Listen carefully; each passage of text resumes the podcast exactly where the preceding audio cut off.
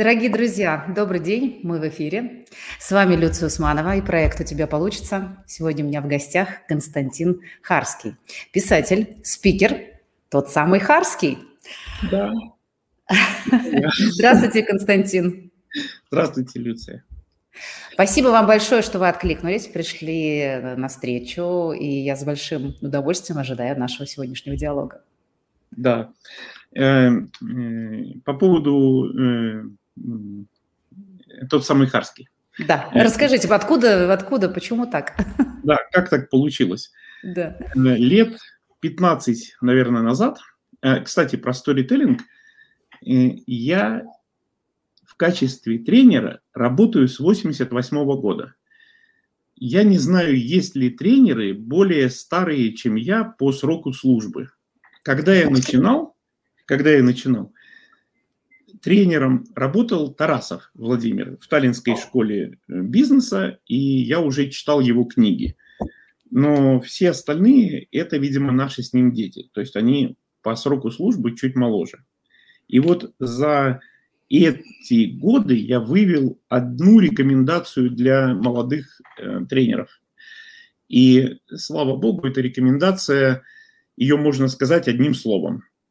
Это слово «пиши» пиши, все. Mm-hmm. Вот если бы мне дали трибуну, собрали бы молодых начинающих э, тренеров любой направленности, бизнес-тренеров, я бы им сказал «пиши» и ушел со сцены. Потому что все, это все, что я им могу сказать. Надо писать, когда ты начал работать, какие у тебя были клиенты, э, какие были темы, сколько было участников. Я теперь ничего не могу вспомнить. Ну, столько. У меня спрашивают, Константин, ты работал с такой компанией? Я говорю, не знаю. Ну, ну я с многими работал. Как, как мне вспомнить, с кем я работал? Надо записывать. Так вот, 15 или 10 или 12 лет назад меня представляют одной женщине, которая была большим руководителем в городе Санкт-Петербург. Нас знакомят и говорят, а это Харский. Она на меня строго смотрит и говорит, тот самый? Я ну, судя по всему, тот самый. И с этого момента я стал сам себя в шутку, конечно, называть тот самый Харский. А до этого у меня была другая присказка. Я когда что-то рассказываю и говорю, э, значит, некто Харский написал книжку там «Благонадежность и лояльность персонала», как будто это кто-то другой. Ага. Эм, мне вообще нравится с публикой, вот с аудиторией работать с юмором. Я не уверен, что у меня он сильно как бы изощренный, но я боюсь, что если я не буду шутить и буду говорить то, что я говорю, то они будут рыдать, а, а вот как бы сидеть и смотреть, как зал рыдает, ну не очень. Так, а, а, ну а как? А как? Вот я им говорю, вы вот вы знаете, что такое корпоративная культура? Они говорят, ну, конечно, там тренинг, командообразование и прочее. Я говорю, да. Вы что же смеетесь надо мной, что ли? Чтобы руководитель узнал, что у него за корпоративная культура, он должен сделать две вещи. Первое. Выпить алкоголя. Ну, ну как бы много. Ну вот если его обычная доза там 100 грамм, то это значит где-то 170 грамм надо выпить алкоголь обязательно. Это часть технологии. А потом честно ответить себе на один единственный вопрос. Кого мой коллектив считает лишним? Как только ты узнаешь, кого коллектив считает лишним, ты тут же узнал свою корпоративную культуру. Если у тебя не удерживаются инициативные, улыбчивые, все, ты все знаешь. И вот когда такое, если такое говорить серьезно, ну, люди будут огорчены, они будут еще полчаса потом, ну, как бы в этой проблеме. А я поэтому с шуточками, с прибауточками, э, и, э, и это легче воспринимать. Но мне кажется, что вообще легкость, живость и здоровое чувство юмора – это всегда ну, такие ингредиенты хорошей истории. И Ой. Мне кажется, Вы... что... У меня, у меня есть одна история, она как лакмусовая бумажка. Э, э, она делит людей на две части, и нельзя остаться посередине. История или нравится, или не нравится. И Э, это больше даже, это не с интеллектом зависит, ни с чем. Это больше всего зависит с открытостью человека. Потому что это метафора, и если человек открыт, он эту метафору воспринимает как метафору, а не как какую-то инструкцию. И тогда человек понимает вот глубину э, идеи. Вы слышали когда-нибудь про мою метафору про птичку?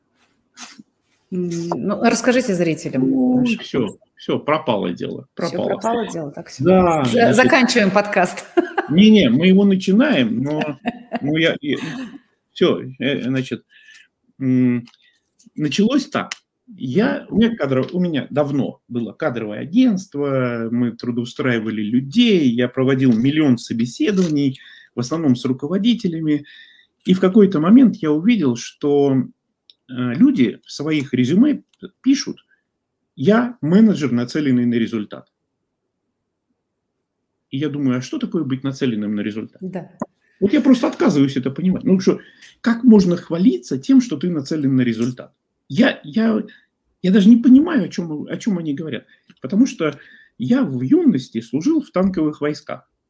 И я вас уверяю, танкисты, танкисты никогда не хвалятся, что они были нацелены на мишень. Ну нет такого.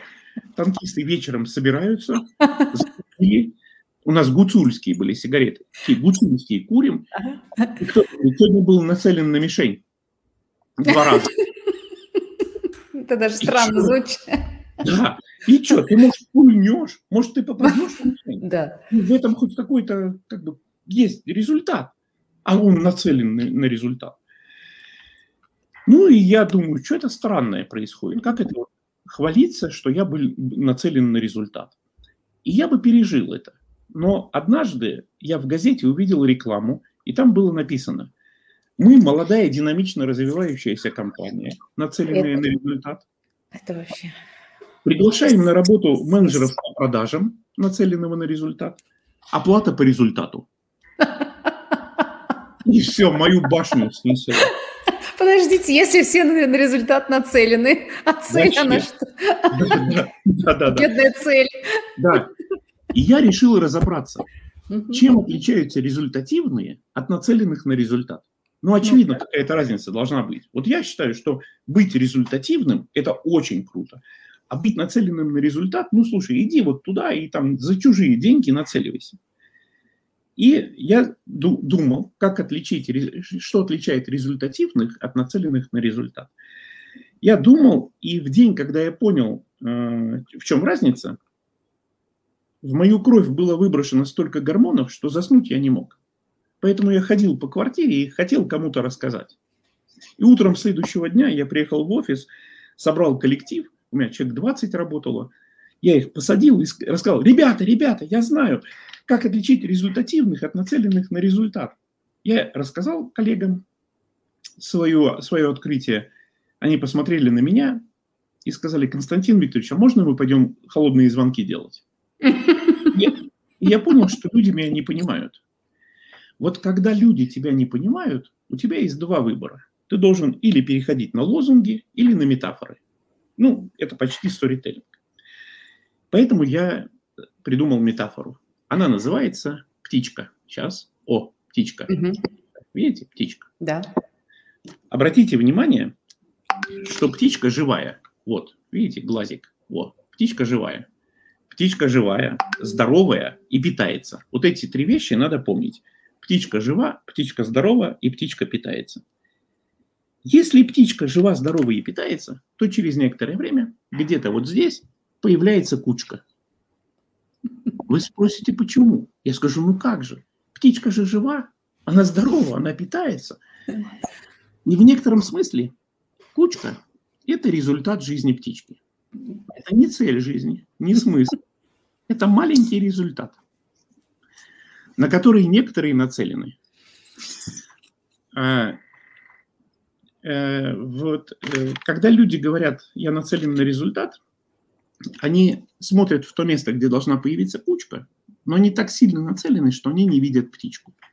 Вот представьте, что у этой птички есть владелец, и он хочет, чтобы кучка была больше. Что делать? Больше кормить. Вот. Люция, пометьте себе в календаре сегодняшний день, что вы сегодня правильно ответили Харскому на его самый коварный вопрос. Yeah. Тогда у меня вопрос к публике, которая пишет в своих резюме «Я менеджер, нацеленный на результат».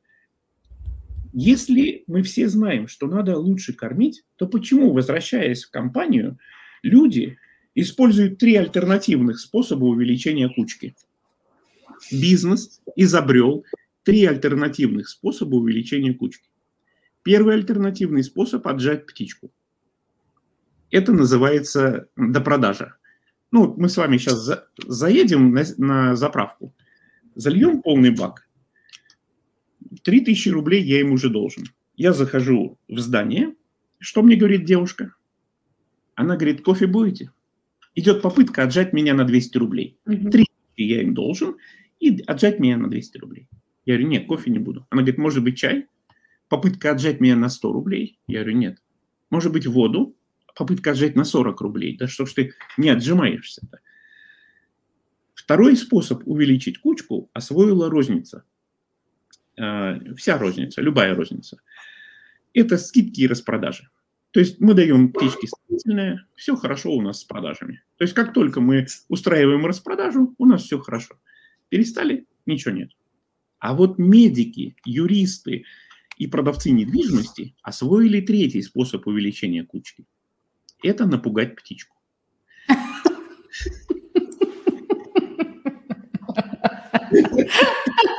Слушайте.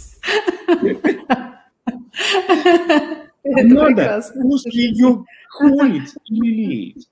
Надо ее кормить, надо о ней заботиться, надо быть в некотором смысле клиент-ориентированной. Но когда вы в следующий раз придете в магазин, ну, в какой-то магазин, да, или там, не знаю, в салон красоты, или на, не дай бог, на, на автосервис, то вы вспомните меня, потому что вокруг вас будут или вас пугать, или отжимать, или давать вам скидку. Вы заходите в магазин, смотрите на деловой костюм, он вам нравится, вам говорят, сегодня 40% скидка. И вы думаете, ну, может, он уже вышел из моды? Ну, то есть какая-то же должна быть причина, что они так делают. И, и вот эм, для того, чтобы донести мы, очень простую мысль, это метафора для того, чтобы донести очень простую мысль. И эта мысль звучит так. Чего бы ты ни хотел, чего бы ты ни хотел, ты должен найти процесс, процесс, который это порождает, и заняться процессом. Вот я, когда на ну, такие очные мероприятия, я говорю, э, ну, среди вас, говорю, есть наверняка родители школьников. Э, вы самые маньяки из всех маньяков, каких я знаю, потому что вы дико нацелены на результат. Приходит Вовочка со школы, и вы все у него спрашиваете, Вовочка, какую кучку ты принес? Не интересует процесс, который в школе происходит. Вас интересует только кучка. Да. Но секрет-то в том, если вы хотите, чтобы Вовочка приносил пятерки, нужно не про пятерки говорить. Нужно говорить, это мы снова возвращаемся к теме сторителлинга. Если вы хотите, чтобы ребенок приносил пятерки, нужно создать вокруг него такой процесс, внутри которого единственное, что приходит ему в голову, это приносить пятерки. Что для этого надо делать? Во-первых, нужно рассказывать истории о том, как вам нравилось учиться. Даже если это не так. Даже если не так. Просто понимаете, когда за новогодним столом отец спрашивает у сына, ну что, как тебе учиться-то? Ну, когда ему еще спрашивать, да? Ну, новогодний стол, тут есть время. Он спрашивает, ну что, учеба-то? Сын говорит, да ну, химичка вообще надоела. Отец говорит, а что такое? Да мы там магний с марганцовкой подожгли, надымили. Отец скажет третий э, составляющая взрыв пакета, которое нужно добавить, не только надымило, но и взорвалось. Неправильно вы все смешали, да? Да. Если родители глумятся над школой, то что делать ребенку? Он что, должен сказать, пап, ты идиот? Пап, ты, ты идиот, что ли? Мне в школе говорят, как устроен мир. Я узнаю много интересного, а ты говоришь, что школа – это ерунда. Э, если мы хотим, чтобы были пятерки, то нужен сторителлинг о том, как круто в школе, как ты много узнаешь, и как много это тебе пригодится. Это не так. Я половину физики, ну, какая, я всю физику не помню, всю химию не помню. Но что-то я помню из своей школы. Э, второе, э, очень важный сторителлинг, ну, я бы даже сказал, он фундаментально важный. У каждого из нас есть история, которую мы рассказываем сами себе о себе. Мы эту историю никогда никому не рассказываем. И если благодаря родителям ребенок начинает сам себе о себе рассказывать историю, что у него что-то не получается, то что делать мозгу, который постоянно слышит историю, у тебя не получается? Не от мамы, а уже сам от себя. Угу. То есть э, нужно изменить не только с, э, историю, которую рассказывают родители, но и историю, которую ребенок рассказывает сам себе о себе. И при, ну, вот и последнее составляемое, и да, и я с удовольствием, э, ну, как бы в диалог это, конечно, надо превращать. И третье, ребенок должен понимать, какому кругу он принадлежит. Если вы говорите, у тебя дед по материнской линии был вообще-то алкоголик, а дед по отцовской линии был бродяга, а дед там то-то. Если вы ребенку о предках рассказываете такие истории – ну, вообще ничему не надо удивляться. Но если вы рассказываете, что вот твой дед вот там кто-то сделал, вот так вот его любили, уважали, э, вот тогда вы создадите такую птичку, которая будет порождать пятерки. Не все так просто, конечно, это не просто три истории, да, да. Но вот то, что я вас э, вот сейчас слушаю, да, во-первых, насколько ярко, ярко работают метафоры. Ну вот не надо обсуж... Э, объяснять этот процесс сложно сочиненными предложениями, словами. То есть все вдруг становится очень да. понятным, прозрачным и очень доступным. Да. Это значит первое, э, что я вот для себя э, в очередной раз поняла, что чем зрелищнее, чем образнее, тем лучше. Да, и вот мне кажется, про метафоры еще стоит, надо поговорить да. с вами. Метафоры, а вот метафора это вот прямо, да, это... В сторителлинге это козырный туз. Все, и прям козырной туз. Сейчас поговорим, ну, когда с козырей надо ходить, а когда нет. А вы, вы, сейчас, подождите секунду. Ага. А вы заметили, что моя идея, что метафоры – это козырной туз, это снова метафора? Конечно, есть, ну конечно, мы сразу переносимся в контекст да, игры. Да, да, да, да. да. И, это, и это, очень, это очень круто. А у меня еще, знаете, вопрос такой, да, раз вот, вот говорите про, про детей, про родителей, про тот контекст, который создается фактически, ну вот с того момента, как ребенок вообще начинает как-то там себя осмысливать, mm-hmm. понимать, как mm-hmm. он взаимодействует и так далее. То есть получается, что рассказывание историй, формирование этих историй в своей голове о себе, о других, о мире, это вообще в принципе свойство нашего мозга. То есть получается, что жить в контексте историй – это вообще, ну, что получается, естественная наша среда? Так э, выходит? Э, есть книга потрясающая. Она, к сожалению, как-то сложно доступна, но была она в продаже. Э, называется «Внутренний рассказчик» книга. Ага. Это книга о том, что умеет наш мозг. И выясняется, что он умеет только одно – рассказывать истории. Рассказывать, слушать, обрабатывать и ничего другого он не умеет. Э, вот маленький мальчик э, делает первые шаги, и кто-то из родных, ну там, может, не сильно умный, говорит, «Ну, как-то неуклюжий. Блин, это первые четыре шага, что ты хотел? Э, ну, вот прозвучало неуклюжий, потом через полгода как-то он проявил неуклюжесть снова. А, так он не у нас неуклюжий, потому что это уже второй раз звучит. Вот ему уже пять лет, и ему бабушка говорит, да ты с самого начала был неуклюжий. И он знает, что это правда, потому что а, а что тогда правда? Э, он другой-то правды не знает. И все, и он неуклюжий. И потом он выходит на э, первый класс, на спортплощадку, но он знает, что уже к этому моменту он уже знает, что он неуклюжий. И э, он будет вести себя в соответствии с этой историей. И переписать ее, ну, прям, ну, очень сложно. Угу. Вообще я, вот вы не поверите, наверное, вообще я, скорее всего, интроверт. Интроверт. Э, и не поверили. Не поверили? Я прям убедительно хотел сказать. Больше того, если бы не пара случайных событий, я бы реально мог стать программистом.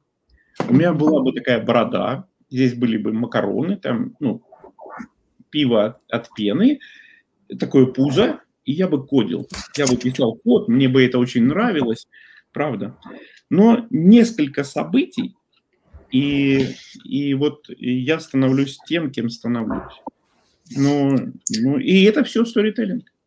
Это все сторителлинг. Расскажите же, как получилось так, что сторителлинг э, – это то, что вы любите, то, что, чем вы занимаетесь всю жизнь, потому что вы так пишете о себе на своем сайте, и это у вас получается. Да. Так как же так сложилось, что вы, а, вот что истории стали для вас важными, ценными, интересными, что вы их умеете рассказывать, что вы любите, и как вообще так произошло? Откуда это, да. это желание, я, это способность? Я это вычислил, да, я это вычислил с э, точностью просто до минуты э, конце августа, между нами говоря, сегодня 31 августа, mm-hmm. вот близко к этой дате, только в 77 году я вернулся на свою родину с Кавказа. Я там проводил каждое лето, и вот примерно в это время, в 77 году, я вернулся с Кавказа в очередной раз, и мы друзьями собрались, у нас там был переулок, он называется Тихий, мы там собрались и стали делиться впечатлениями, кто как провел лето. Но большинство моих друзей, они проводили лето здесь же, в Романовке, поэтому им особо сказать такого нечего было. Ну, там катались на велосипеде, за нами гонялась собака, все. А я в Минводах посмотрел фильм. Ну, может, Робинзон, сеньор Робинзон, а может, еще какой-то, ну, комедию. Я им говорю, о, парни, а я такой фильм видел, и пересказал им фильм. И пока я пересказывал фильм, они сидели с открытыми глазами, э, с открытыми ртами. И мне показалось, что я что-то такое нащупал. Э, вот как бы как, э, как способ контроля окружающих. Потому что мне было 14 лет, и мне нужно было как-то быстро найти способ, как завоевывать внимание девчонок. К этому времени я уже ходил на секцию бокса, но мне там не понравилось. Мне там сказали, одевай кеды и беги 3 километра. Я сказал, здрасте, это секция бега или секция бокса? Вот именно. Да, мне сказали, бокс – это выносливость, беги 3 километра. Поэтому я снял кеды и пошел и купил гитару.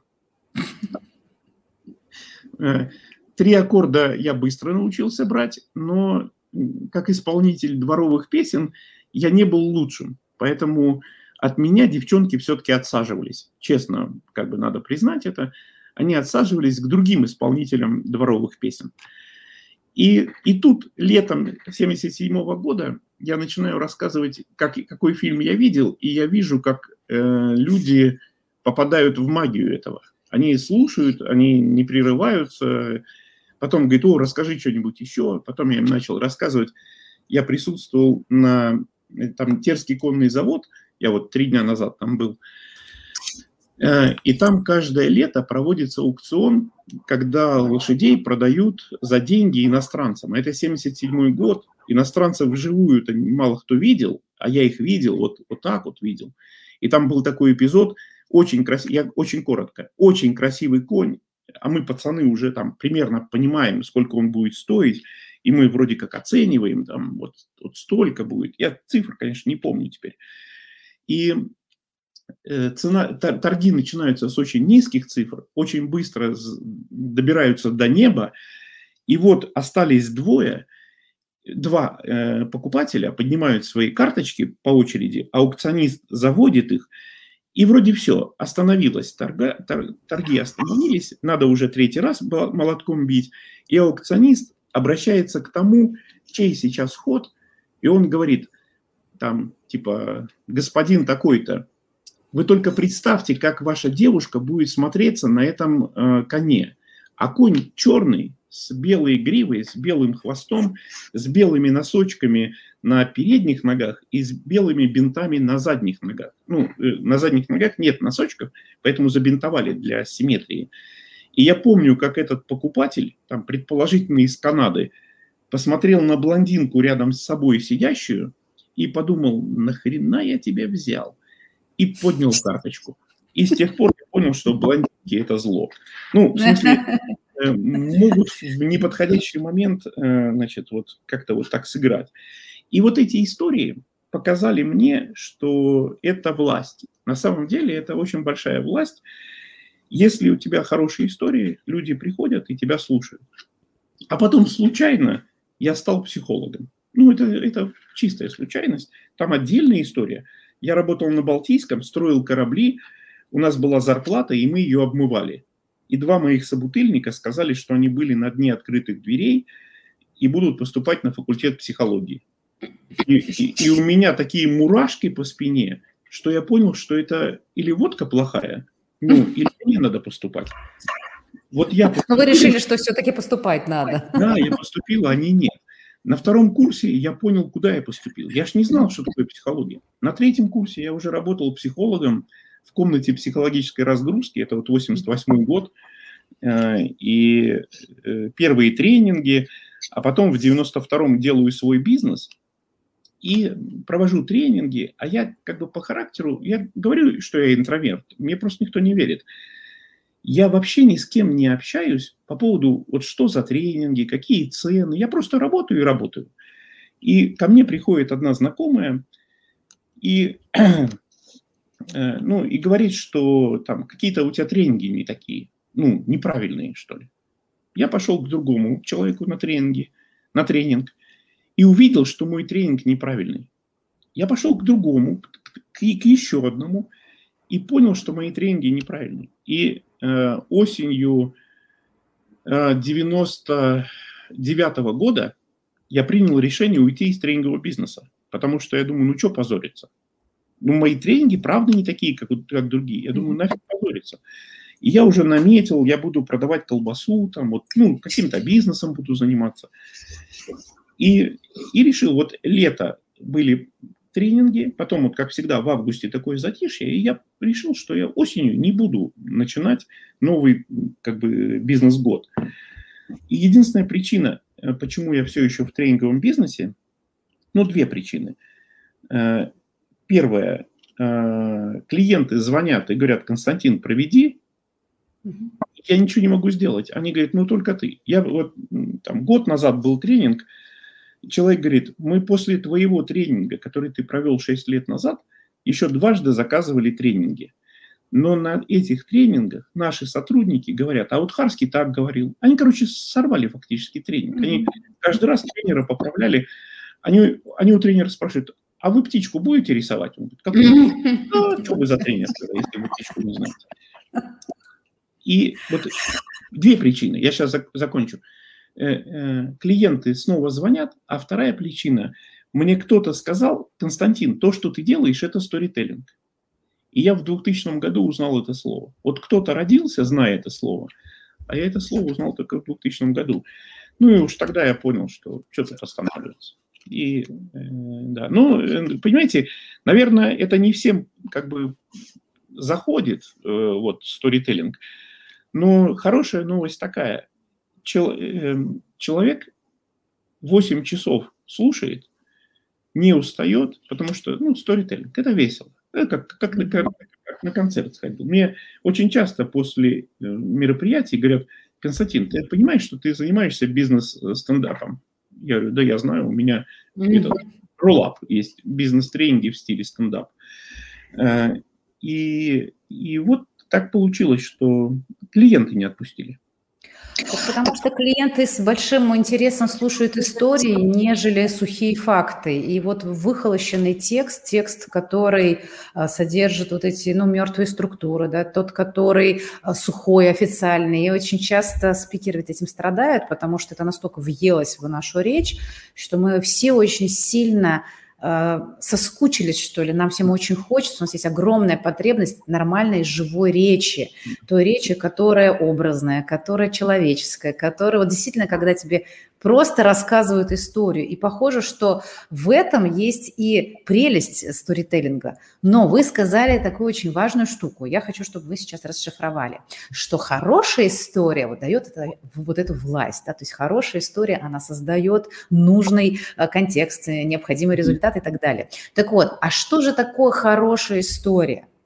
Вот какие в ней должны быть ингредиенты, чтобы она стала хорошей, чтобы хотелось слушать. Вот история про птичку точно вот сейчас в голове у меня э, уже живет своей жизнью. Я понимаю, что она все, она там заняла какую-то часть уже моего представления угу. о том, что такое результат и, как, и что с ним делать.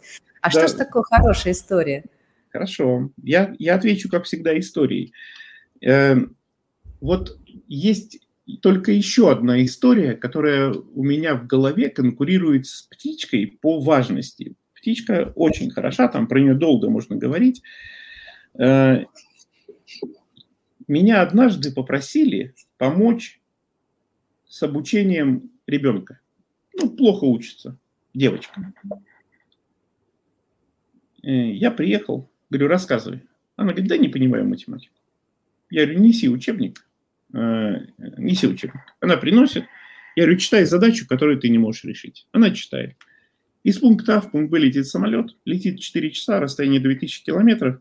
За какое время вернется, если встречный ветер составляет 50 километров в час? Я говорю, говори, за какое? Она.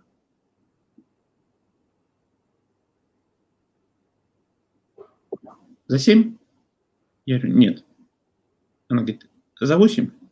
Я говорю, нет. Но я понял ее способ решения задач. Надо говорить правдоподобные варианты, пока тебе кто-то из взрослых не скажет, какой правильный. Я ей говорю, ну, смотри, э, я не знаю, почему вас в школе не учат думать. Я могу научить думать любого человека меньше, чем за минуту. Она говорит, хорошо. Я говорю, читай задачу снова. Она читает из пункта А в пункт Б, самолет, 20, 50 км в час. Я говорю, скажи, Какие вопросы сейчас звучат в твоей голове? Она говорит, это не вопросы. Я говорю, хорошо, какие слова? Она говорит, это одно слово. Я говорю, какое? Она говорит, я не могу его сказать. Я говорю, почему? Она говорит, вы будете ругаться. Я говорю, не-не-не, говори. Она говорит, это слово блин. Так вот это вот очень важно что когда перед тобой стоит задача, а у тебя в голове только блин, задача не будет решена. Ну, ты видишь там, например, не знаю, хочешь купить дом, узнаешь цену и думаешь, блин, все, блин. задача, дом не будет куплен. Я ей говорю, читай задачу снова и останавливайся каждый раз, когда будешь знать, каким вопросом надо задаться. Она читает из пункта А в пункт Б 4 часа, 2000 километров. Говорит, можно задаться вопросом, с какой скоростью самолет летит туда. Я говорю, задайся. Вот еще через минуту она бегала по квартире и ликовала, потому что две вещи в ее жизни произошли впервые. Она решила задачу, и она научилась думать. Думать означает задаваться вопросами. И если у кого-то где-то что-то не получается, ну вот в чем-то, да, у человека какой-то затык, тупик или не знаю что, лучшее, что человек может сделать, он может начать осознавать, какие у него вопросы есть в этой э, области. Я не буду называть э, имя человека, э, ну, потому что это интимный вопрос. Мне один человек говорит, Константин, вы столько летаете? Я говорю, да. Говорит, я не летаю. Я говорю, боишься? Он говорит, ага. Я говорю, скажи, какими вопросами ты задаешься, думая о перелете? И она называет мне вопрос. И если бы я задавался этим вопросом, я бы тоже боялся летать. Я говорю, просто перестань этим вопросом задаваться. Задавайся вопросом, какая там будет погода, каким будет море, как оно будет тебе шептать. Об этом думай. Через две, две недели она с мужем полетела э, впервые за долгие годы. Э, вот если ну, там, э, кто-то скажет, это слишком экстремальный пример, я вам скажу так. Есть все люди делятся на две группы. Но не на мальчиков и девочек, девочек, как вы подумали, потому что теперь этих групп уже больше. Есть да, мальчики, есть мальчики, которые знают, что они мальчики. Есть мальчики, которые догадываются, что они мальчики. Есть мальчики, которые предполагают, что они не только мальчики. Ну и вот, да. Это, это вся а, история. Да. А есть люди, а вообще люди делятся на две группы. Одни боятся стоматологов, а другие не боятся. И все. Третьего не дано. Люция, вы знаете, чем они отличаются? Вы знаете. Вы, я, я уже все сказал. Вы знаете. Так они себе вопрос просто задают да. неправильный. Они задают не те вопросы. Вот Просто. те, которые боятся стоматолога, они задаются вопросом, как глубоко он залезет э, ко мне в рот своей бормашиной. Да, и что там произойдет, например. Да, и, и будет ли мне больно там или да, еще да, что-то. Да, да. А те, которые не боятся, они задаются вопросом, как же красиво все будет, когда это закончится. Как я буду улыбаться и как все мне будут завидовать. И все. И, и это магия, понимаете? То есть, э, э, ну, разве это не власть? Ты, человек не умеет, ну, не, не любит летать. И ты ему рассказываешь историю, он полетел. Мне один знакомый, там, серьезный мужчина с, с большими всякими способностями, мы с ним едем по Москве, а в Москве, я сейчас боюсь, что я не, не, не знаю, как это место описать. Ну, в общем, это, возможно, большой каменный мост, но я могу ошибиться. Э, ты съезжаешь с моста, делаешь левый поворот, примерно 400 метров, э, справа от тебя Красная площадь, слева э, Тверской, Тверская. И ты налево поворачиваешь и поехал в Питер. Вот, вот этот с моста, когда съезжаешь и делаешь правый поворот, здесь сходится в четыре полосы, сходятся три дороги и очень много машин, и все вот так – и мы там с ним едем. Он говорит, я вот боюсь ездить по Москве, тут какое-то сумасшествие, тут вообще невозможно ездить. Я ему говорю, как ты думаешь, почему птицы не сталкиваются? Он говорит, я не знаю. Кстати, не сталкиваются. Кстати, почему? почему? Да, кстати, кстати, почему не сталкиваются? Я говорю, ну я не знаю. Я про птиц знаю только, что у них кучка бывает, а так-то я больше ничего не знаю. Но я думаю, что, говорю, каждая птица вокруг себя Э, создает такую сферу, и как только в эту сферу кто-то вторгается, она сдвигается в сторону, а те птицы, в чью сферу она э, вторгается, тоже сдвигаются в сторону. Поэтому э, стая птиц может делать вот такие там сложные пируэты, но они не сталкиваются. Но фокус в том, что возможно, я не знаю, возможно, птица вокруг себя держит контроль вот, ну, на каком-то расстоянии. И говорю, я когда за рулем, я тоже вот этот шар вокруг машины имею, и я знаю всегда, кто рядом, и если кто-то агрессивно едет, я или уезжаю от него, или пропускаю, ну, то есть я не еду рядом с ним. Через какое-то время он мне позвонил, он говорит, мне так заинтересовала концепция вот этого, этой сферы, что я стал ездить.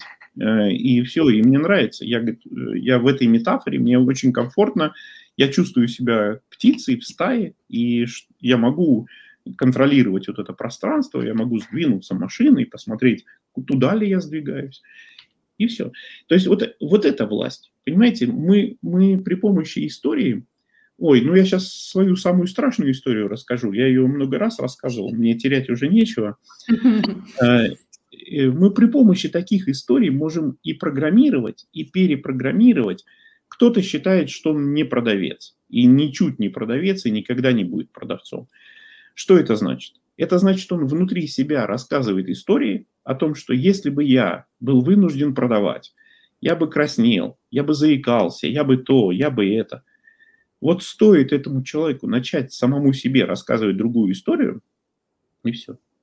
Э, какую историю, какую историю он должен себе рассказать, что я ну, как здорово, что я приношу что пользу да, тем, что часто... предлагаю Как, какую историю надо себе здесь да, рассказать? Да, да, да, да. Я часто на тренингах говорю, ну, мне разрешено э, к публике, мне в РЖД разрешили к, к женщинам, которые в аудитории сидят, обращаться девчата. Э, потому что я не знаю, как, как лучше обратиться, я просто не знаю. Ну, честно, если вы скажете, я буду обращаться, ну, дамы, как-то это формально для тренинга, а вот девчата нормально. И, ну, я считаю, что нормально. Кому-то, конечно, тоже не нравится. И я на тренингах часто говорю, девчата, ну вот вы подумайте своей головой. Вы выбираете одного мужчину, и потом всю жизнь на него влияете. Ну, вы его уже замучили. своим влиянием. Идите в продажи. Продажи – это одна из сфер, где влияние легально разрешено. То есть вам даже это поощряется, если вы в продажах и оказываете влияние. Это нормально. И вот э, докторам влиять разрешено на других людей, учителям разрешено и, как ни странно, продавцам. Никто вас не э, поругает, если вы оказываете влияние. Это часть продаж. Э, и зачем-то. И тогда оставите своего мужчину в покое. Он хоть вздохнет под старость э, полной грудью, что вы от него отстали. Потому что вы на работе на этого повлияли, на того повлияли. Продажи становятся привлекательными, как только ты понимаешь, что какая у тебя власть и как ты ей распоряжаешься. И вот книга, которую я написал, и это книга сплошной сторителлинг. Сейчас я еще про это скажу, как я ее писал.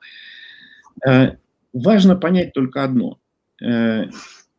У тебя огромная власть, и этический вопрос, на который ты должен сам себе ответить, во имя чего ты это делаешь. И вот вся книга «Большая перемена» о том, что продавец – это маг, который изме- может изменить нашу жизнь к лучшему. Задача продавца Э, сделать так, чтобы жизнь покупателя после встречи с тобой стала лучше. Он приходит к тебе и говорит, слушайте, оформите мне кредит.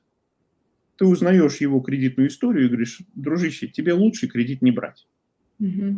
Это твой вклад в его жизнь. Он уходит, и его жизнь стала лучше. Но если он, балбес, не возьмет кредит в другом банке, в другом где, месте, да. Да, где уже никто не будет вникать в его конкретную ситуацию. Э, и, и в этом смысле э, продавец, способный рассказывать истории, он просто вне конкуренции. Он, э, он вот там, ну, можно много придумать, не придумать, а вспомнить примеров, когда у вас и у меня вы встречались с продавцом, он так любит свой товар или вот свое направление, он так рассказывает истории, такие истории интересные, и, и сколько бы вы потом не покупали этот продукт, вы его помните и, возможно, даже продолжаете покупать то, что да. он вам рекомендовал. Вот это магия сторителлинга. А как же научиться такие истории-то рассказывать? Ведь э, есть люди, у которых это получается как бы само собой. Вот он рассказывает, и там хочется его слушать. Я вот, э, вы, вы сейчас рассказали про, э, что вот у тебя там наверняка была история с продавцом. Я прям очень хорошо помню. Mm-hmm. Это э, Флоренция, винный магазин, и очень красивый mm-hmm. взрослый такой итальянец, который рассказывал про супер тосканские вина. Все. Да. Я теперь да, пью да. только и покупаю, и я вспоминаю ну, его с благодарностью, ну, потому что как он это рассказывал, да. как. Конечно. Это было настолько красиво. Мы а вот так, э, как с открытыми ртами с мужем стояли, смотрели все это любовь на всю жизнь. Как, как, как они это делают? Как вы это делаете? Что да. это да. врожденно? Или этому в конце концов можно научиться? Я уже столько учусь, мне кажется, я никогда не научусь это делать так, как... Вы сейчас научитесь. Сейчас, вот прямо сейчас. Мне, мне обычно, чтобы научить человека чему-то, нужно меньше минуты. Но, э, но это не производит на людей впечатление. Если ты что, чему-то учишь меньше, чем минуту, это не производит впечатление. За это даже счет выставлять не очень удобно, понимаете? Поэтому мне часто приходится долго говорить до и долго после. Ну, просто чтобы замаскировать ту минуту, во время которой все произошло. Э, но вам я скажу, э, как э, на духу, прям прямым текстом. Вот иногда возникает вопрос – где начинается сторителлинг и где заканчиваются байки. Вот есть байки и есть сторителлинг. И между ними есть четкое различие, которое ну, без подсказки человек может не различить. Вот я могу выйти на сцену, рассказать про девочку, которая учила математику, то ли была эта девочка, то ли не была эта девочка. Зачем вообще все это нужно? Это обертка, которая вызывает интерес. Э, в голове возникает вопрос, что было дальше, потому что у меня тоже сын балбес, э, и там задачу про математику он точно не решит, хотя сейчас он еще там в более младших классах. Мне это нужно на будущее, и, и люди вовлеклись. Если у них нет детей, то у них есть какая-то ассоциация, они все равно вовлеклись. А потом я говорю главную мысль этой истории. Думать означает задаваться вопросом.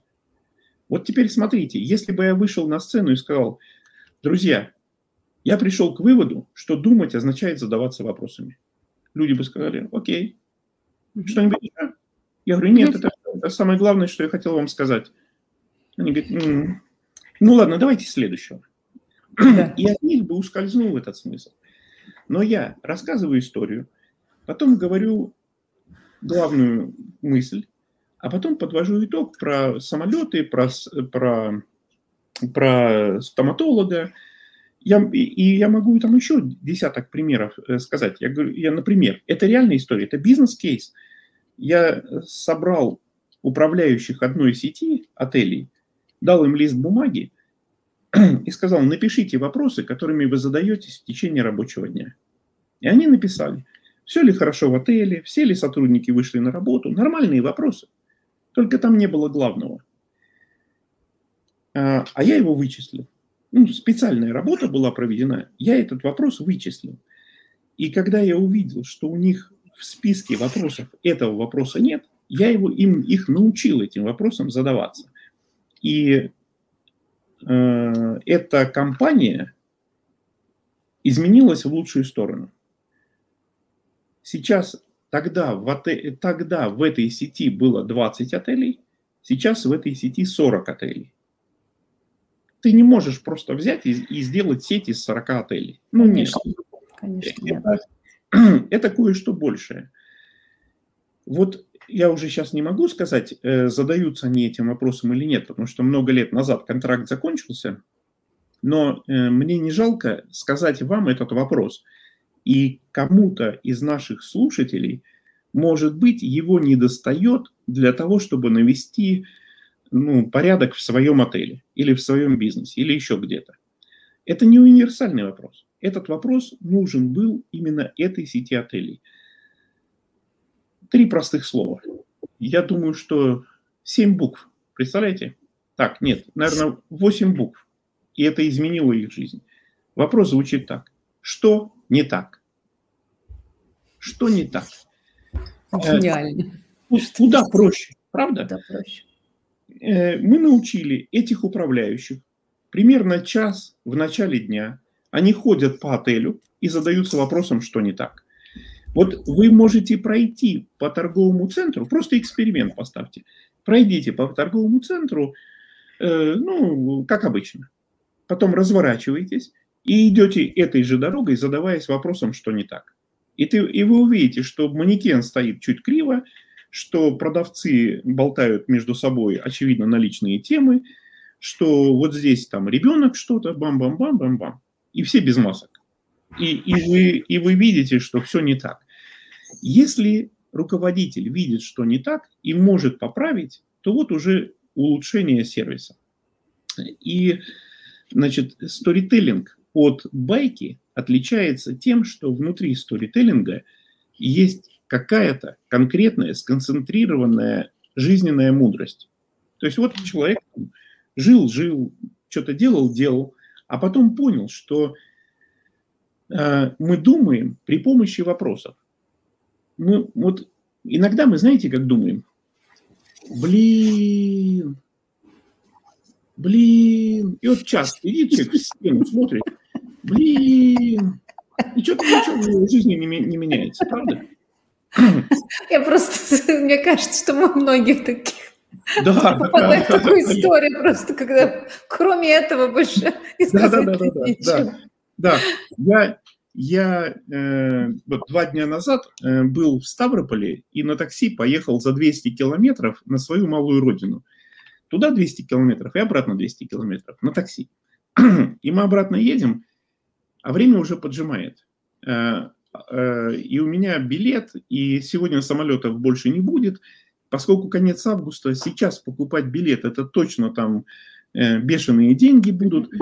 Мы едем, и вот остается, ну, минуты, понимаете? И я такой, блин, а что а что ты еще можешь сделать? А ты больше ничего не ситуации Альтернатива этому, общеславянскому вопросу есть не лучше альтернатива. И она такая, Господи, за что мне это? Давайте, давайте на секунду представим, что Бог есть. Он такой сидит у себя на облаке в кресле, и от России к нему идет один посыл. Господи, за что мне это? И он такой, блин, и все. И на этом диалог закончился. На этом диалог закончился. А, вот смотрите, э, вот эта мысль, что мы думаем при помощи вопросов, упакованная в историю, становится сторителлингом. Но если ее не упаковать, то она, к сожалению, не будет э, ну, усвоена, что ли. Люди не поймут, что здесь есть какой-то смысл.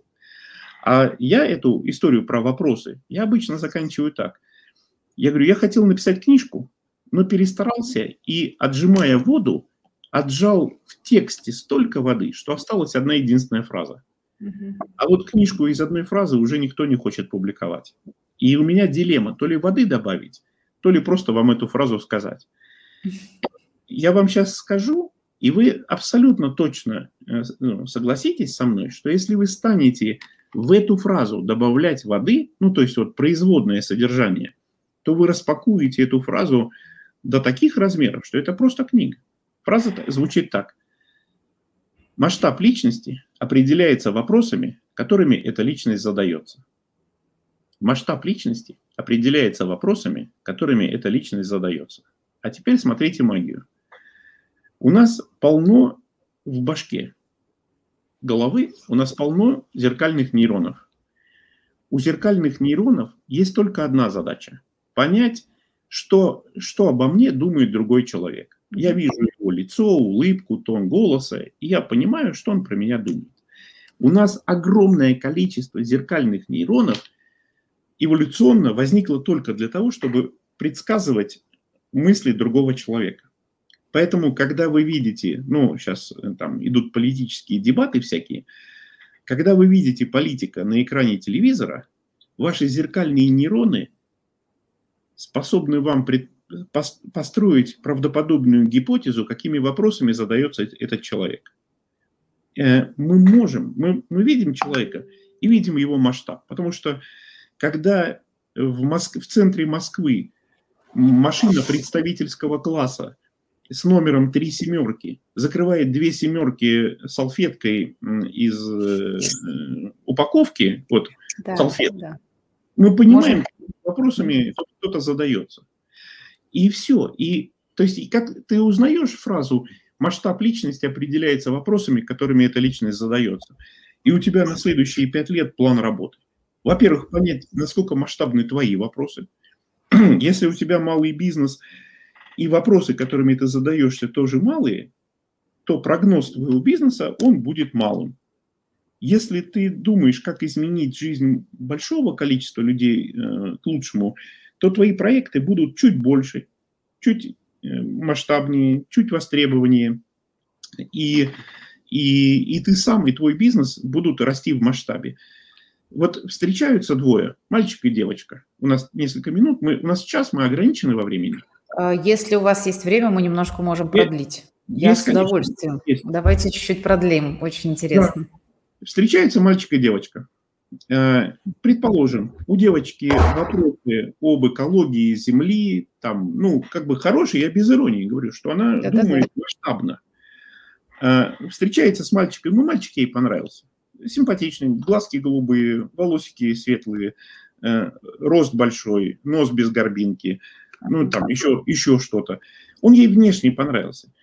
Но когда они начинают общаться, она видит ну, ничтожный масштаб вопросов, которыми он задается. А, и, и даже если их физически влечет друг к другу, и даже если брак состоится, прогноз брака не очень. Потому что если у них вопросы разного масштаба, ну все. Что дальше бывает? А, в компании, ну вот малый бизнес, средний бизнес, какой-то продавец очень хорошо продает. Очень хорошо. Прям у нее клиенты в очередь стоят, денег, море. Худшее, что может сделать руководство, сделать его ропом. Потому что, ну, как бы логика понятна. Он хороший продавец, давайте сделаем его руководителем отдела продаж, все продавцы будут такими. Ну, нет. Не факт. Теперь у вас есть плохой э, да. руководитель отдела продаж. И нет хорошего продавца. Нет хорошего продавца. Да. Иногда он становится э, хорошим руководителем отдела продаж. Но я тогда удивлюсь, потому что, чтобы быть хорошим продавцом, у тебя один, должен быть один набор вопросов. Чтобы быть хорошим руководителем отдела продаж, у тебя должен быть другой. Не мог человек внутри себя носить два комплекта вопросов. Башка одна, где у него второй комплект лежал? Я, я, я вот отказываюсь это понимать. Но могло быть такое, он приходит, в продажах что-то поднаторел, но мы видим, что у него есть потенциал кем-то руководить. Мы ему говорим, так, с продажами у тебя не очень, айда руководить. И да, ему хороший руководитель, всех строит, отчеты с них требует, э, там, дисциплину смотрит и так далее. Э, и вот, понимаете, вот эта мысль, что мы думаем, когда задаемся вопросами, облеченная в сторителлинг, э, вот в эти истории, вот это, вот, и все. И, и уже интересно, и уже ты, да, э, в чем власть?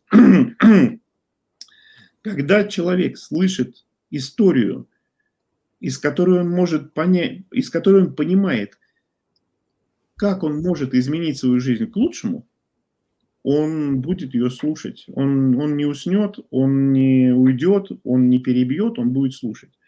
Я сейчас очень коротко. Одна компания в Питере отмечала 25-летие. И позвали меня, чтобы я рассказал, что такое сторителлинг в продажах как продавать при помощи сторителлинга. А компания недвижимостью занимается много лет, очень много. Ну, все, программа, все, договор, все как положено. Мероприятие проходило в кинотеатре «Колизей» на Невском проспекте в Питере. То есть это намоленное место, там черт его знает, сколько там людей, всякие мероприятия посещали, кинофильмы смотрели. Ближе к мероприятию организаторы стали волноваться. Они говорят, Константин, тебя три часа. А тебе есть что сказать? Ну, три часа ты, ты, ты, ты найдешь о чем говорить?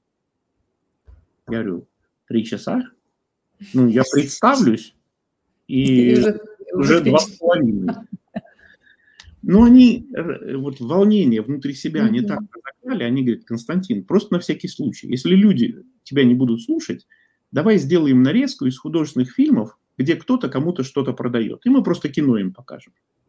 И я понял, если я сейчас буду настаивать, что этого не, это невозможно, то просто они отзовут деньги, контракт аннулируют, ну нафиг мне это нужно. Я сделал нарезку. Э, первая половина дня люди сидели и вот так хлопали, награждали. Примерно 300 человек наградили, и люди 300 раз вот так хлопали. Это, это очень большой труд. Когда ты хлопаешь не себе, да, там, Иванова, Петрова, ты думаешь, нафиг, mm-hmm. кто такие? А надо хлопать, надо вежливо же. И после перерыва я вышел на сцену, встал в одном месте у микрофона, и осветители довольно быстро поняли, что я не собираюсь никуда ходить, и все повыключали. Оставили один прожектор на микрофон и на то место, где я стоял. А зал был в темноте. И я три часа говорил. И с первого ряда организаторы мне уже показывают, что аренда кончилась, а здесь, если просрочим, то будет очень большой штраф. Типа, закругляйся, все, все, уходи. И я заканчиваю, я, я к публике обращаюсь, говорю, слушайте, а вы понимаете, что вы три часа не смотрели на свой мобильный телефон? Вот в зале темно, и когда кто-то, да, эпизодами включал телефон, там смс пришла или еще что-то, это со сцены видно. Но такого, чтобы весь зал сидел в светлячках, там вот, такого нет. Там один, два, кто-то уходил и не возвращался. Это нормально. У нас такая ну, жизнь, ну, надо да, куда-то кто-то уходил и возвращался. Я говорю, вы понимаете, что вы три часа сидели? На одном месте. Вы не ходили, не шевелились. Э, э, они говорят, да, да, да. Я говорю, вот это сторителлинг.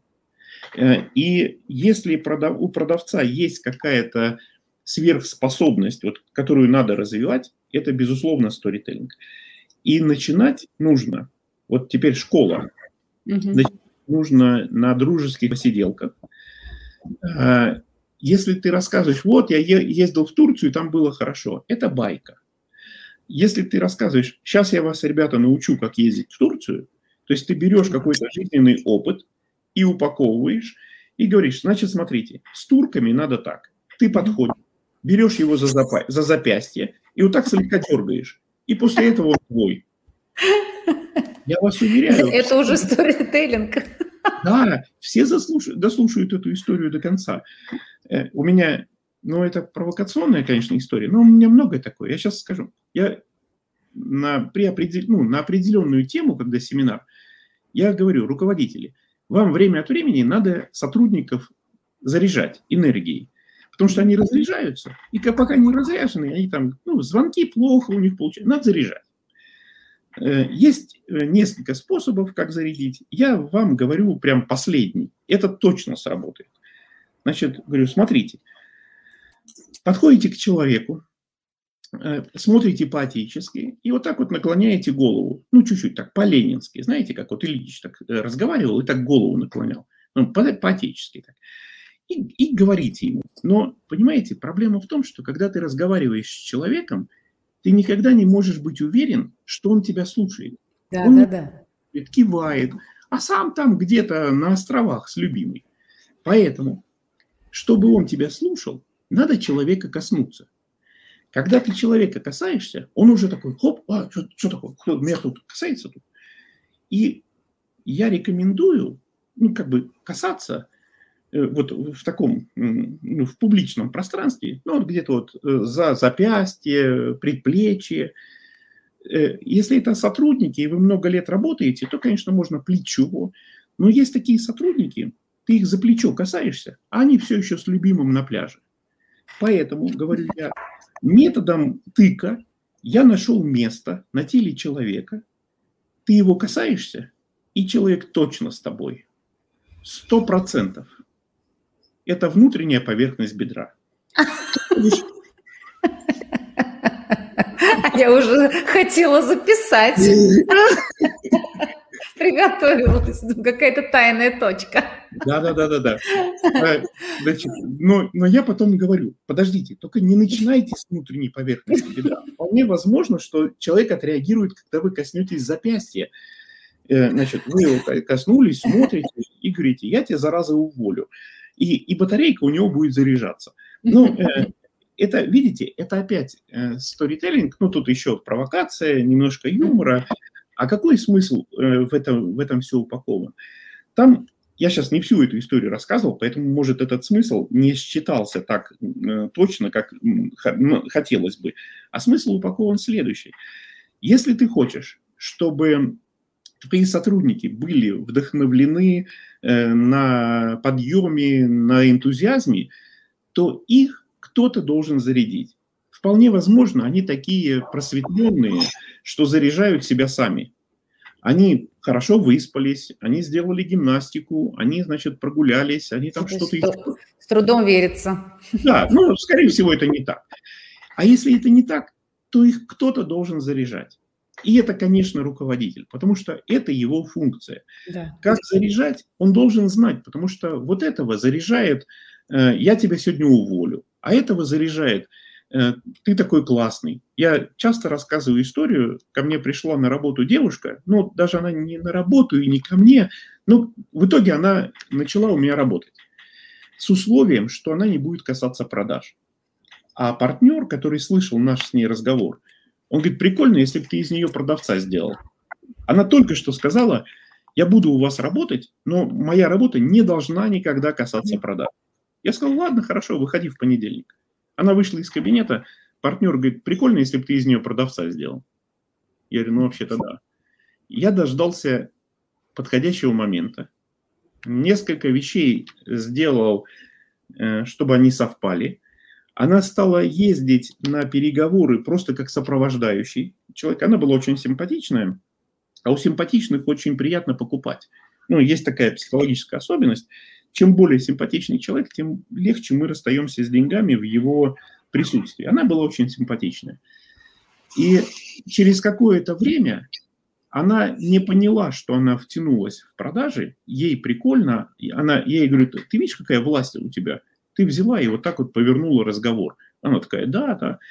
И я, при, при, я собрал коллектив и говорю, мне кажется, вы не понимаете, что все дело в ней, что это она э, причина всех продаж. И мои сотрудники говорят, вообще не понимаем, почему вы так думаете. Я говорю, да посмотрите, что у нее на лбу написано. И они вот как бы увлеченные всем этим, они буквально на лоб ей смотрят. Ну, это же образно, на лбу написано. Они на лоб смотрят, как будто там надпись. Они говорят, да вроде ничего не написано. Я говорю, да как так? У нее на лбу написано «фартовая девчонка». На словах «фартовая девчонка» эта девушка делает так. Она выпрямилась, вот так на всех посмотрела и сказала, вы слышали, что Харский про меня сказал? Харский назвал меня фартовой девчонкой. И с этого момента она как пошла продавать, там вообще не остановить было. Я офис закрыл в Питере, а она до сих пор в продаже. Вот так. Это, получается, человек поверил в свою собственную новую историю? А, ей Что в этот момент с ней произошло? Ей понравилась вот эта власть. Она, mm она думала, что продажи – это ты в окопе, на тебя наступают, да. тебя бомбят, тебя забрасывают листовками, где написано «ты враг э, человечества», и ты э, гад и прочее, прочее. Она думала, что продажи вот это.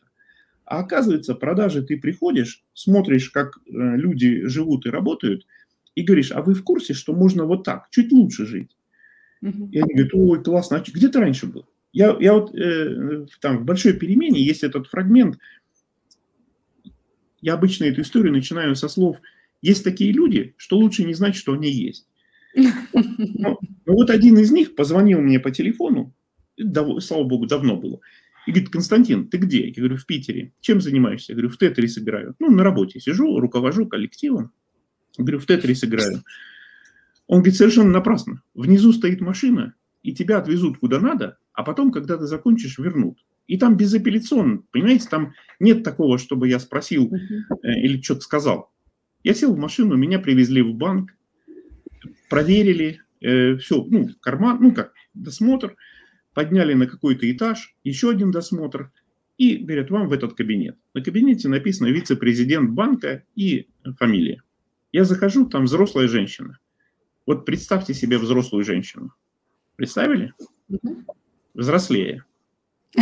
Еще взрослее. Еще взрослее. Еще двадцаточку накиньте. Вот столько ей лет было. Но, на мой взгляд, ей было 80 с чем-то.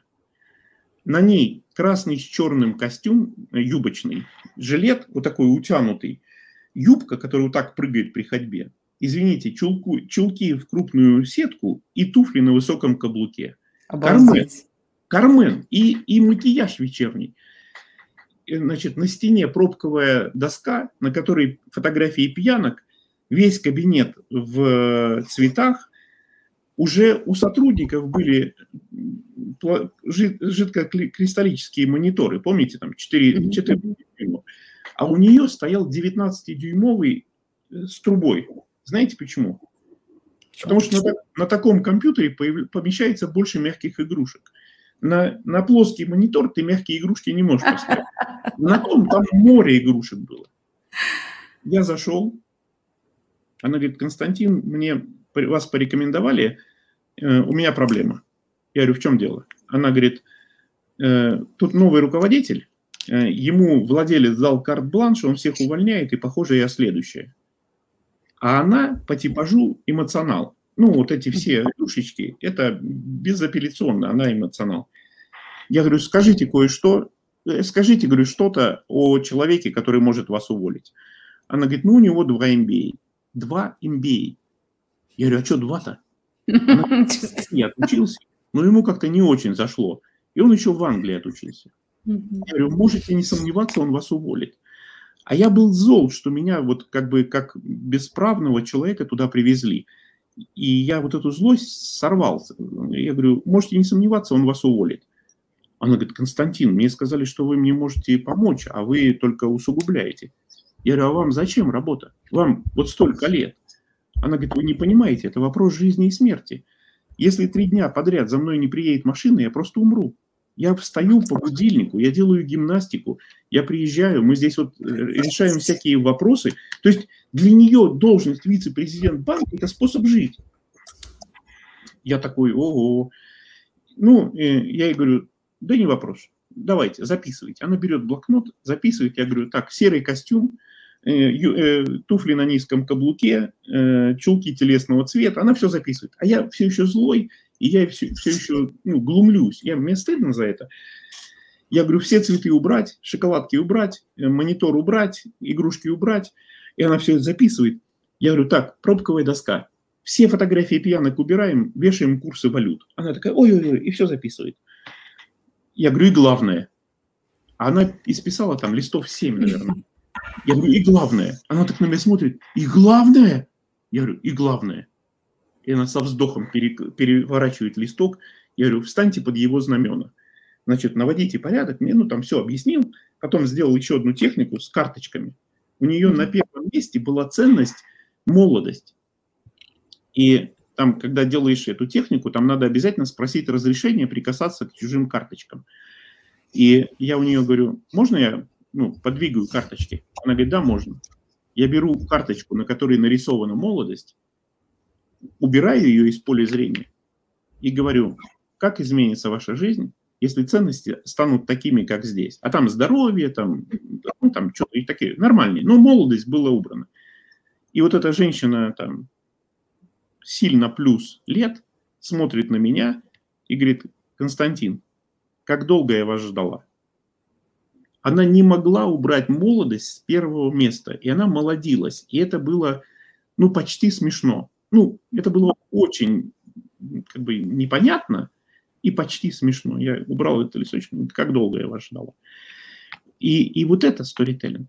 То есть эм, ты э, человеку возвращаешь э, возможность сделать выбор. Понимаете? Вот, а, да. И я... вас просто вот, э, я понимаю, что я да, я просто... Нет, это, мы... по-моему, первое интервью за всю да. мою практику, когда мне даже вопросов задавать не хочется, мне хочется просто слушать. Мы только начали. Я, я даже а, мы, а я понимаю, что мы только начали. Я же не представился. Наши, наши зрители еще даже не знают, как меня зовут. А, э, я обещал секреты э, выдать. Значит, книга «Большая перемена», вот голубая у меня за спиной стоит, вот эта толстая. Я ее пытался написать трижды, вот так выглядит. Но это раритетное издание, его нету. На, на, художник на обороте написал что оставил герой. Видите, тут разруха, коты, коты какие-то ходят бездомные, мусор летает. А здесь что он получил? Костюм, золотые часы, сити. И когда знающие люди смотрят на эту обложку, они говорят, Константин, да это ж ты. Ты взял из Питера в Москву, уехал. Но это, это, это не так, по крайней мере, планов таких не было про себя книжку писать. Я хотел написать книгу о продажах которую до меня никто не писал. А это довольно сложно. Если вы придете в магазин, там очень много книг, книжек по продажам. Да, сто процентов. Да, и я ходил, думал, какая же тема не была никем освещена. И лет там 10 или сколько-то назад я нашел такую тему, и эта тема звучит так. Что происходит в душе человека, когда он приходит в продажу? Ну, в душе-то что-то должно произойти, да? Ну, ты приходишь, ты стал хирургом. Ну, в душе-то что-то должно ты начал водить машину, ты в душе-то что-то должно у тебя поменяться. И вот, когда я понял, что надо писать книгу о том, что происходит в душе продавца, то понятно, что сразу стало понятно, что надо писать роман. Ну, художественное произведение. То есть не, не нон-фикшн, а художественное произведение. Я трижды начинал. Героя звали Богдан, и к 20 странице мне становилось скучно писать. Я сижу, думаю, ну, наверное, людям будет скучно читать. Я прекращал, отдыхал года два, снова начинал. И летом 17 года я попал в такой поток, что вот эту книгу написал за 4 недели. Я в Фейсбуке публиковал процесс написания книги. 4 недели календарные. А дней, когда я писал, было что-то там в районе ну, 20, наверное. 20 рабочих дней книга написана. И секрет, как это сделать, я сейчас открою. Мне ни, ничуть не жалко. Значит, первое. Э, в книгах потом о том, как писать книги, там может как-то по-другому написано, но я говорю про свой личный опыт, как я его осознаю. А, э, поэтому не, я не конкурирую с книгами, которые учат писать книги. Без проблем. Это все везде правда. И там правда, и здесь правда. А здесь моя правда. Это мой личный опыт. Первое. Э, нужно ответить на пять вопросов. Помните, что такое вопросы? Да. Да? То есть первый вопрос – это кто герой? И кто герой, там как бы этот вопрос расшифровывается. Там идея в том, чтобы не, не чтобы он нравился, не чтобы он не нравился, а важно, чтобы читатель хотел, чтобы у героя получилось задуманное. Вот тогда, на мой взгляд, происходит максимальное присоединение. Герой хочет полететь на полюс, и читатель хочет, чтобы у героя это получилось.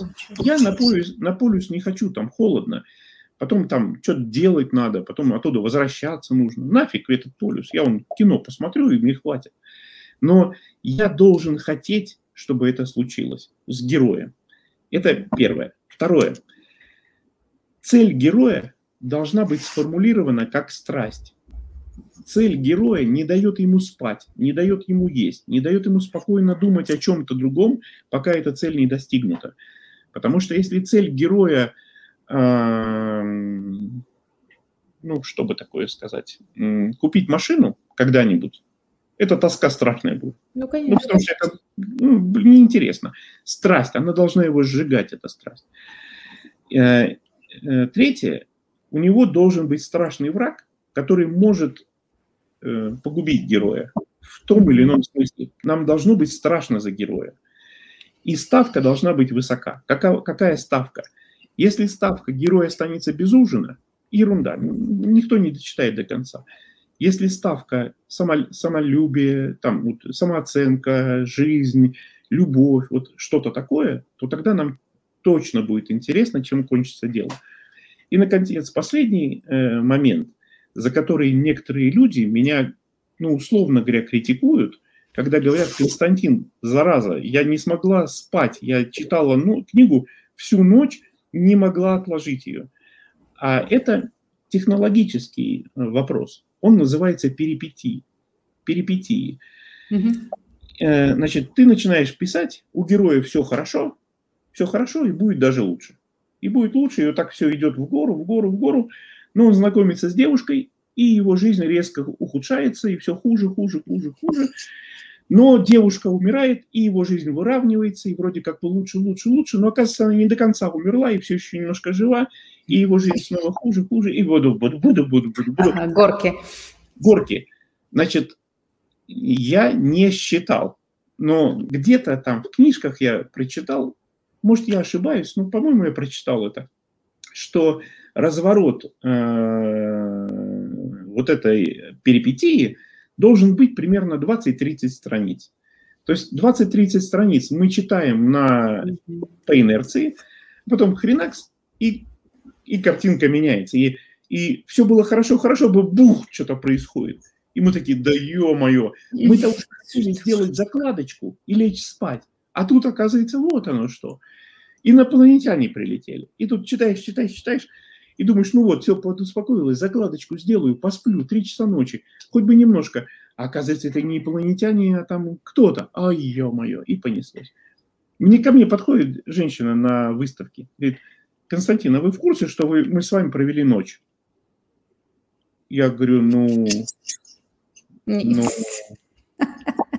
это мне больше деталей хочется узнать. Она говорит, я читала вашу книжку, не смогла заснуть. А э, э, девушки, они же, ну, такие, знаете, непростые. Э, у меня была, был период в жизни, я больше всего, я люблю ставить эксперименты. Над собой ставлю, если кто-то э, подумает, что я издеваюсь над людьми, вы даже не представляете, как я над собой издеваюсь. Э, я много лет не курю, пять лет не употребляю алкоголь, вообще не употребляю алкоголь. И года два или три назад я подошел к зеркалу, посмотрел и увидел там совершенство. Ну, в зеркале. Может, у меня зеркало какое-то особенное. Ну, я к зеркалу подошел, там совершенство стоит. Я думаю, ничего себе, совершенство. А что же, что же мне еще бы улучшить? Вот, я встал на весы, и весы показали 129 400. Э, и я думаю, во, есть задача. Сейчас, ну, вот в данный момент не могу точно сказать, но когда прилетел из командировки из Ставрополя, это было вчера или позавчера, наверное, позавчера, было 91 400. Да, То есть с 129 да. до 91 400. То есть я над собой экспериментов ставлю очень много, не беспокойтесь. Но то были эксперименты над людьми. Я вокруг офиса. Это был 90-е годы, тогда еще на столбах объявления клеили, и не было стыдно. Мне теперь стыдно за то, что я тогда так делал, но тогда не было стыдно. Я вокруг, вокруг офиса повесил объявления, вот такие, знаете, телепаются эти листочки. Да, да, да, да. Там на, да, на объявлении было написано «Куплю ваши проблемы». На листе бумаги было написано «Куплю ваши проблемы». А на а, отрывающихся листочках был написан номер телефона. Телефон. Да. А на обороте было написано «Консультация психолога». Ну, мы мелкий шрифт же не читаем. Я секретаря Наташу научил отвечать на телефонные звонки. Я сказал, будут звонить люди, но не будут говорить по поводу чего. Они будут говорить иносказательно. А я вот по вашему объявлению, а я вот по поводу этого. Но они не смогут выговорить, что они звонят по поводу продажи проблемы. Ну, такое не выговорить нормальному человеку. Все, Наташа была готова. Люди звонили и говорили, а я вот по вашему объявлению. Наташа говорит, пожалуйста. А как это происходит? Ну, вы рассказываете проблему, психолог говорит, сколько это стоит, и покупает. Люди через паузу говорили, за деньги? Ну да, за деньги. За наличные? Да, за наличные, конечно. Слушайте, у меня много проблем. Хватит у вас денег? Э, Наташа говорила, приходите, пожалуйста. Вот, вот такие, такое время он свободен. Приходили, приходили люди, рассказывали про свои проблемы. Я их внимательно слушал. И когда они заканчивали, я вот, ну, по сегодняшним деньгам, я говорил, ну, вы знаете, это, ну, 50 рублей. О, у меня на столе лежат. 50 рублей. Угу. Люди почти всегда, если только они не понимали ловушку, которую я приготовил для них, они почти всегда вспыхивали недовольно, как 50 рублей. Да вы не поняли, я 4 года с дочерью не разговариваю. Я говорю, подождите, если вы хотите на этой проблеме заработать, оставьте себе ее, пожалуйста, пользуйтесь. Если вы хотите от нее избавиться, по-моему, любые деньги для этого подходят. 50 рублей точно. Вы хотите от этой проблемы избавиться?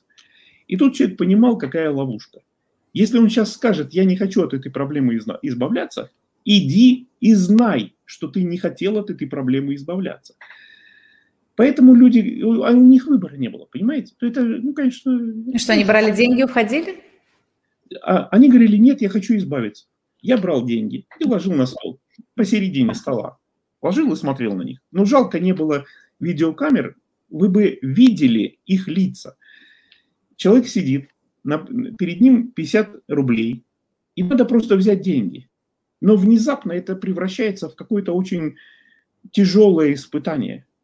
У людей спазмы, они, у, них, у них рука тянется и зависает, они не могут деньги взять.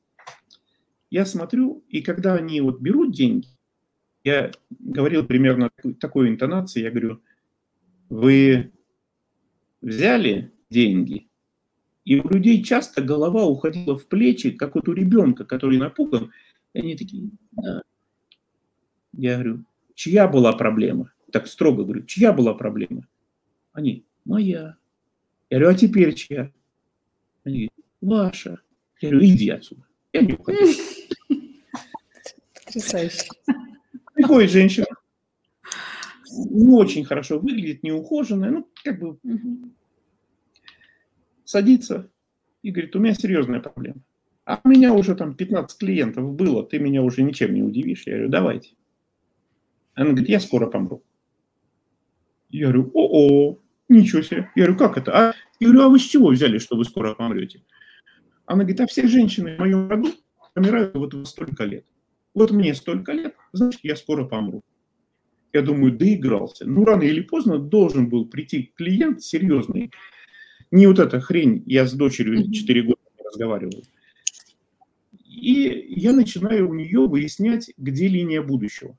У нас закодированное представление о времени. Большинство людей воспоминания о прошлом вдоль левой руки уходят далеко туда, вдаль. А здесь вот недавнее прошлое, вот здесь настоящее, а будущее ходит вдоль правой руки.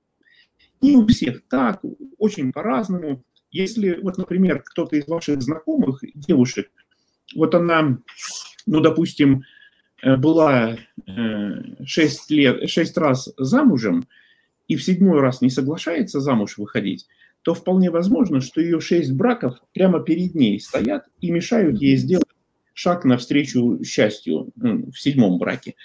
Такое бывает. Ну, ну как, короче, как-то по-разному. Но дело в том, что у всех есть линия будущего. И я ей говорю, вот скажите, пожалуйста, а как вы завтра позавтракаете? Она говорит, а я могу не дожить до завтра. И она прям искренне говорит, она не, не рисуется – я говорю, вот сейчас наш прием закончится, вы выйдете на улицу, какая будет погода? А это Питер. Там за окно-то не надо смотреть, и так понятно будет. Она говорит, а я могу не дожить до конца сеанса. Я говорю, хорошо, вот я вам сейчас говорю, что прием закончен, что вы будете делать? А я, я могу умереть прямо сейчас. И я понимаю, она не шутит, она не, не пытается на меня произвести впечатление. И мы начинаем искать линию времени. А ее нет. Просто нет линии времени. И я уже, мне кажется, я перепробовал. И я ей предлагаю посмотреть наверх, прямо над собой. Мы проверили спереди, сзади, сбоку, нету нигде. И я ей предлагаю посмотреть над собой. Предполагалось, что она мысленно поднимет глаза, но она поднимает лицо технически, ну, физически голову поднимает и начинает истерически смеяться, потому что линия будущего прямо над ней. И она видит, что и завтрашний день есть, и, там, и через месяц, и через 50. Все это есть, вот так, над ней. И у нее начинается истерика, а из-за того, что голова была запрокинута, она одновременно начинает задыхаться. Я даю ладошку, у меня не, не очень крупная, вот такая ладошка, и я ладошку заношу, надо ну, как бы девушку вернуть из истерики. И я ладошку заношу, она краем глаза видит, что я готов дать ей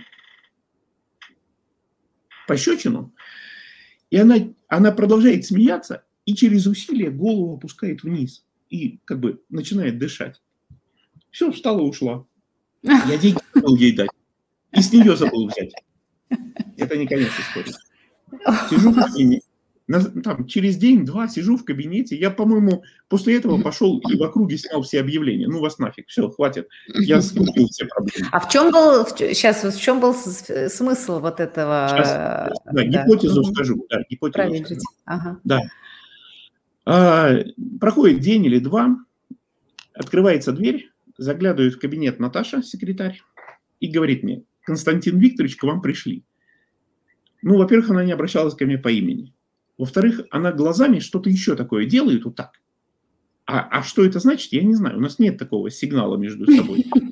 Я понимаю, что она хочет что-то еще сказать, но прямо сказать не может. Она говорит, к вам пришли. Я говорю, ну пусть заходит. Заходит женщина. Э, такой, ну, платье такое летнее, э, прическа, глазки, губки подведены. Она садится на край стула и на меня смотрит так, как будто я должен ее узнать. И я такой, uh-uh, не университет, не, раб, не предыдущие работы. Mm-hmm. Это не моя сотрудница. Я ей говорю, не, не знаю. Вот мы, мы с ней понимаем друг друга. Она сидит, типа, узнавай, а я такой, не, не, не знаю. Она, узнавай, узнавай. Блин, может, адвокат, может, не, не знаю. Она, узнавай, узнавай. И тут я понимаю, кто это. Это, это самая женщина. Да. Она пришла через два дня, но совсем другой, другой тонус лица. Ну, то, что одежда меняет и прическа, это понятно, но другой тонус лица – это вообще просто ну, небо и земля. Прежде чем я скажу, какая была гипотеза, я скажу, кто был последний клиент. Наташа заглядывает и говорит, Константин, у нас проблема. Я говорю, что такое? Позвонил парень, спросил, покупаем ли мы проблемы. Я сказала, что покупаем. Он заржал, как конь. На заднем плане еще кто-то засмеялся. Похоже, к нам едет группа парней. Ну, приехали парни на девятке, ну, такая банда начинающая, заходит в кабинет, говорит, у тебя проблемы. Я говорю, не, парни, проблемы у вас. Если вы мне ее красиво опишете, то, может быть, я у вас их куплю. Ну, посидели, поболтали, расстались с друзьями. Гипотеза у меня была такая, что когда человек продает проблему, то он утрачивает право ей владеть. Ну, если ты говоришь, у меня такая проблема. Я говорю, давай, вот деньги. если это делается ну, с каким-то мистическим антуражем, вот это все, то психологически ты больше не имеешь права владеть этой проблемой. Ну, вот такой был эксперимент. И это получается тот же самый сторителлинг, когда человек сам себе эту историю рассказал, он ее прожил. Мало того, что он ее рассказал, он ее прожил, он отдал, он сделал ритуал, что он принял деньги, он нас передал. И все, в его нарративе нет этой проблемы уже. И это, конечно, совершенно здорово. Э, Константин, честно говоря, хочется слушать вас бесконечно. завершу историю, потому что да, давайте. я боюсь упреков со стороны наших зрителей. У, э, у нас есть пять вопросов. Кто герой, да. страсть, да, да, да, да, вот как враг, хотел про это ставка, да. ставка и перипетии. Да. Вот э, большая перемена – это один большой сторителлинг на такую тему. Есть герой, его зовут Матвей, не, не Богдан, как я думал, а Матвей. Угу. И ему на роду написано, он клерк, он в офисе занимается, макеты делает, как это, э, дизайнер, делает макеты рекламные. Угу. На роду ему написано съемная однушка за МКАДом, Рено Логан, купленный в кредит, и сварливая жена. Э, вы скажете, что жена-то сварливая? Э, и так у, у парня куча проблем. Ну, смотрите, денег нету, это по какой-то причине необъяснимой делает Джон сварливыми. И вот это все ему на роду написано и, э, и с ним кое-что происходит, прямо на первой странице. И это что-то запускает цепь последующих событий, и в конце книги он становится выдающимся продавцом. Угу. Это книга о том, как человек, изменившись внутри, стал выдающимся продавцом. Почти все эпизоды книги – это реальные события, которые произошли или со мной, или рядом, или кто-то мне рассказывал. Но э, часто, ну или не часто, время от времени читатели говорят, что это сказка. Сказка – это только в том смысле, что со мной это происходило в течение 30 лет, а с ним произошло за год. В том числе Матвей покупает проблему у одной из э, девушек в этой книге. Девушка говорит – когда ей было там условно 12 лет, ее окружили цыганки, что-то от нее требовали, и, по-моему, проклятие они наложили, и она не может выйти замуж. Он говорит, ну давай куплю эту проблему. Она говорит, как купишь? Ну, за деньги куплю. Он говорит, ну расскажи про цыганок. Она говорит, да я точно не помню. Ну а что они тебе сказали? Она говорит, да я не помню, что они сказали. И, и тут выясняется, что цыганка, может быть, и ничего не говорила. Просто девушка постфактум создала историю, что было событие, что была цыганка, что цыганка что-то сказала. Наверное, это было проклятие, поэтому я все еще не замужем.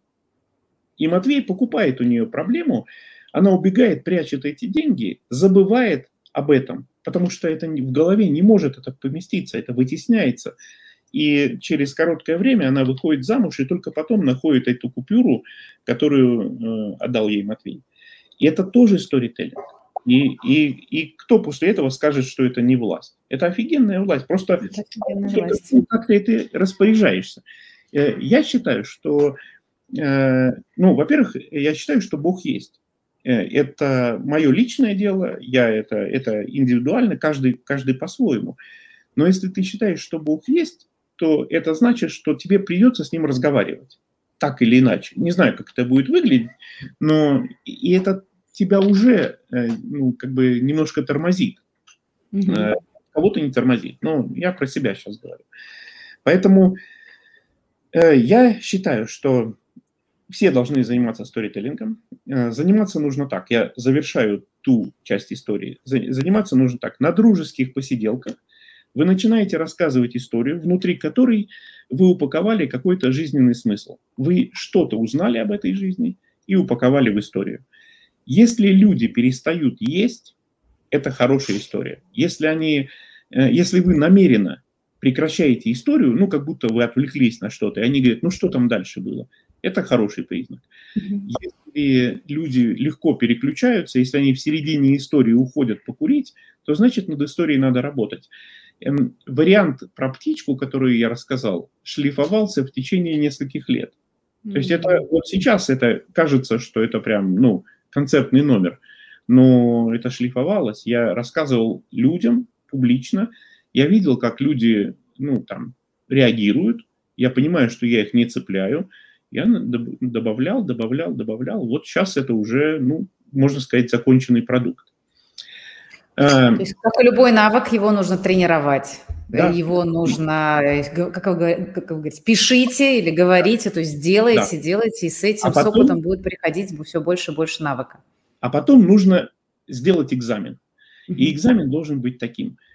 Вас останавливает гаишник, ну, вот они все реже и реже меня останавливают, потому что камеры останавливает гаишник, и ты ему такую историю рассказываешь, что он говорит, дружище, блин, дай лапу, поезжай дальше. И, и отпускает тебя.